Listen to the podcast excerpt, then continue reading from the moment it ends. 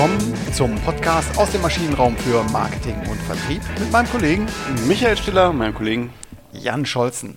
Ja, die Badematten sind noch nicht ganz gepackt, aber schon in äh, Sichtweite. Ähm, die Luftmatratze ähm, zumindest schon ähm, in Griffweite, um es mal so zu sagen. Aufgepustet, schon aufgepustet. Schon aufgepustet. Lange Rede, kurzer Sinn.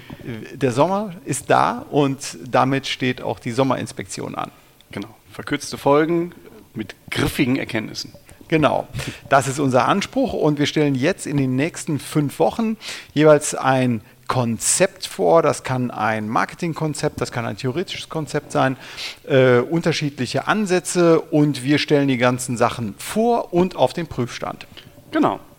Und heute fangen wir an mit deinem, einem deinen Lieblingsthemen. Absolut mit äh, der 127. Nein, das ist die, die Folgennummer, die 127. Und das Lieblingsthema ist in der Tat die sogenannte Prospect Theory. Und deswegen heißt der Titel unserer heutigen Folge Lieber wenig verlieren als viel gewinnen. Prospect Theory. Ganz genau. Und ohne jetzt eine ganze Vorlesungs Vorlesungsreihe hierüber zu starten.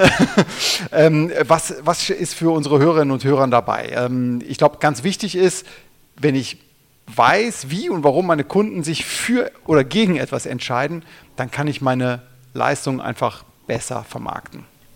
Absolut. Und da ist auch so ein bisschen der Haken in der klassischen Entscheidungstheorie. Ähm, da äh, geht es ja darum, wie entscheiden sich Menschen und warum entscheiden sie in einer bestimmten äh, Art und Weise. Das bringt uns dann halt in so eine deskriptive Entscheidungstheorie äh, im Gegensatz zu einer präskriptiven, also Vorhersagen. Genau, und die, eigentlich die klassische ähm, Entscheidungstheorie, das ist die präskriptive, also die einem vorschreibt, wie man sich rational und damit optimal zu entscheiden hätte.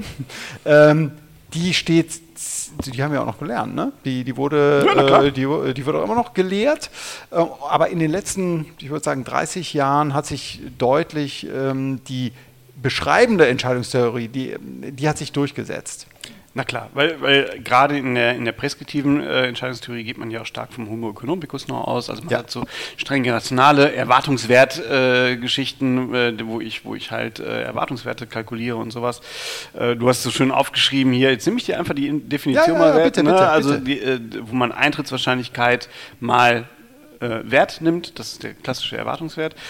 Aber in der Realität sind wir alle relativ irrational. Genau, also der Mensch ist eben gerade nicht rational. Er orientiert sich nicht am Erwartungswert, sondern ganz wichtig, er versucht für sich das Risiko zu minimieren, das könnte man auch in der deskriptiven, äh, Entschuldigung, in der perspektiven äh, Entscheidungstheorie abbilden, aber mhm. es ist eben doch dieses subjektive, Angst, äh, Sorge, äh, Verluste vermeiden, das, das spielt eine ganz große Rolle. Und da gibt es zwei, jetzt äh, zwei ganz wichtige ähm, Forscher, die das Thema ähm, auf, aufs Tapet gebracht haben, die das lange Jahre darüber geforscht haben. Das sind äh, eben die Säulenheiligen Daniel Kahnemann und Amos Tversky, haben dafür auch den Nobelpreis in 2002 bekommen. Amos Tversky ist leider vorher verstorben. Daniel Kahnemann, der lebt noch und forscht, forscht und schreibt auch noch weiter. Absolut. Und also das jetzt bitte auch nochmal an die Hörer. Ne? Also wir haben hier ein, ein Konzept, was aus meiner Sicht das Nutzenkonzept ein, ein Schlüsselkonzept äh, in der Marketingwissenschaft ist, da gab es einen Nobelpreis für und ich würde mal sagen, wenn Sie jetzt in der Praxis fragen, 60 Prozent der Marketeers kennen das nicht und ich glaube, ich habe damit untertrieben. Ja. Das wäre so ein bisschen, als wenn man in der Herzchirurgie sagen würde, da gab es zwar einen Nobelpreis, da hat einer gesagt, wie es gehen würde, aber transplantieren tun wir die lieber nicht. Genau.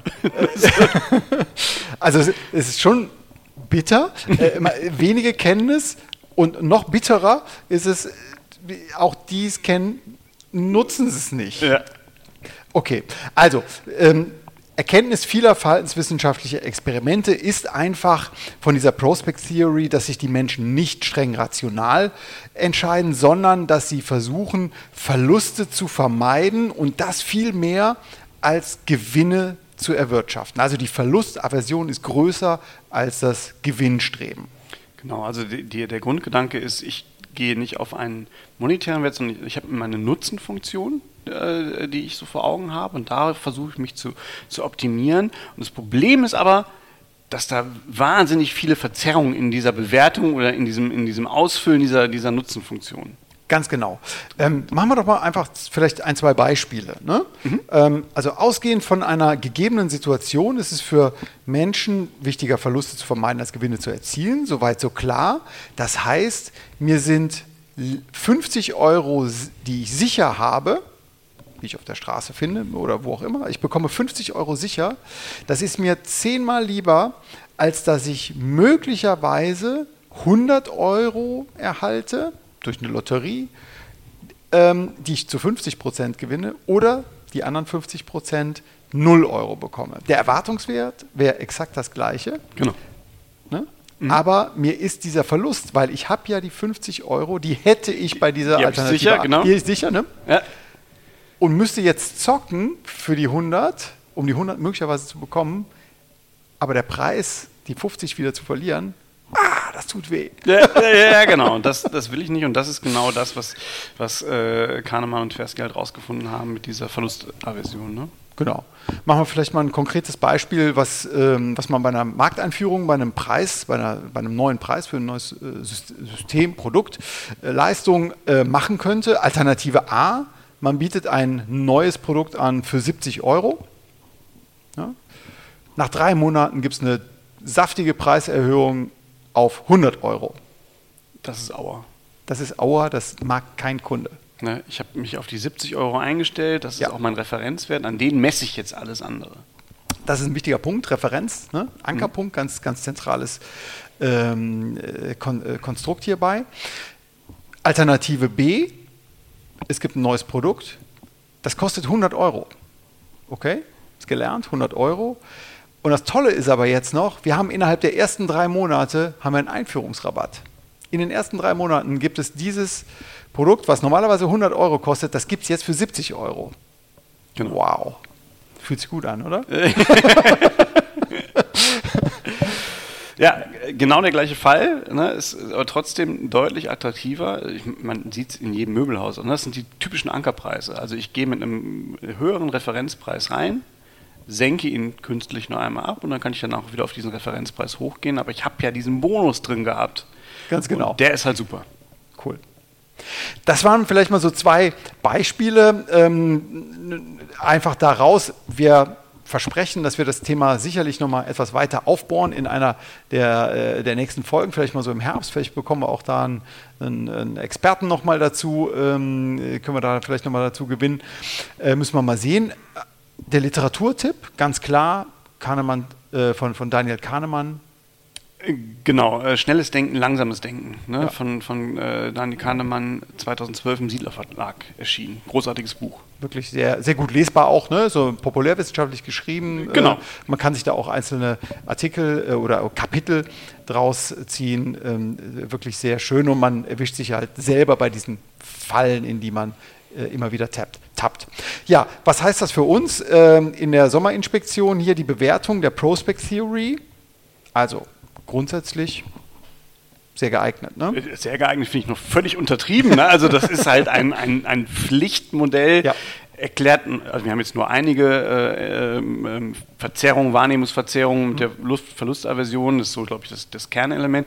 Es gibt aber noch wahnsinnig viele andere ähm, äh, Verzerrungen in der, in, der, in der Kaufentscheidung, Ja. die diese Theorie erklären kann. Ein Muss aus meiner Sicht für jeden Absolut. Marketier. Absolut, absolut.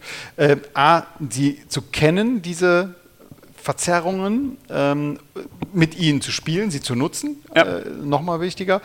Und natürlich den Kunden da abholen, wo er ist. Also wenn ich dem Kunden einen Einführungsrabatt biete, dann ist das so eine tolle Sache. Das ist viel besser als eine Preiserhöhung nach drei Monaten.